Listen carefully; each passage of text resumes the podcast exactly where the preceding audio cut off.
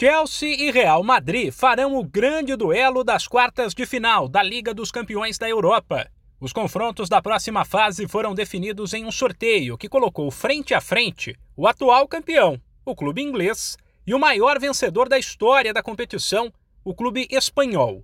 Será o primeiro grande teste nesta edição de um Chelsea que não conseguiu a liderança do seu grupo. Se classificou em segundo atrás da Juventus e nas oitavas eliminou um time com todo o respeito mais fraco, o Lille. Já o Real Madrid chega com a moral de quem bateu a Inter de Milão duas vezes na primeira fase e eliminou ninguém menos que o Paris Saint-Germain de Neymar e Messi nas oitavas.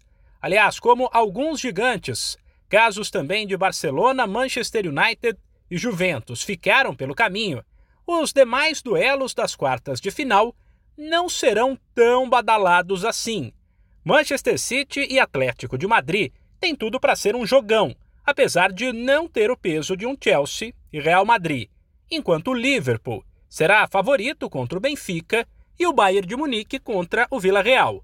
Na semifinal não haverá mais sorteio e ficou definido que o vencedor de City e Atlético pega Chelsea ou Real.